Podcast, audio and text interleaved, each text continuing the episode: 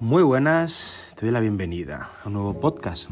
Ya sabes que estoy aquí para hablarte de cosas, para inspirarte y para hacer que pienses y reflexiones. Hoy me gustaría hablarte un poco del verdadero propósito que para mí tiene estar en pareja. Ese propósito de la pareja para mí ni siquiera es estar juntos. Tiene que ver más con crear juntos. Una pareja que no crea va en contra del impulso del universo.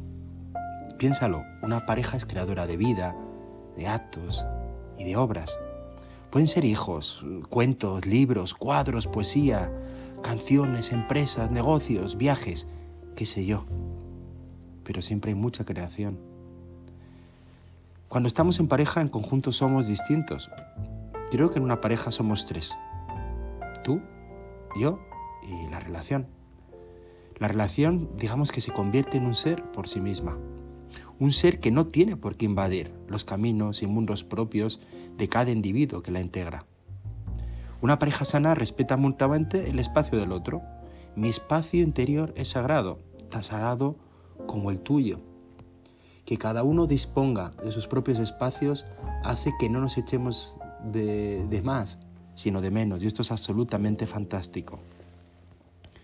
Yo soy satisfecho conmigo mismo y tú eres satisfecha contigo misma. Creo que en la medida que es así, creamos, creamos juntos.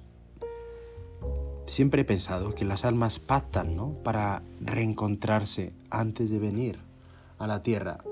Así que lo que he vivido ahora es fantástico porque me está ayudando, entre otras cosas, a seguir trabajando, el tener cada uno su espacio y el disfrutar la relación.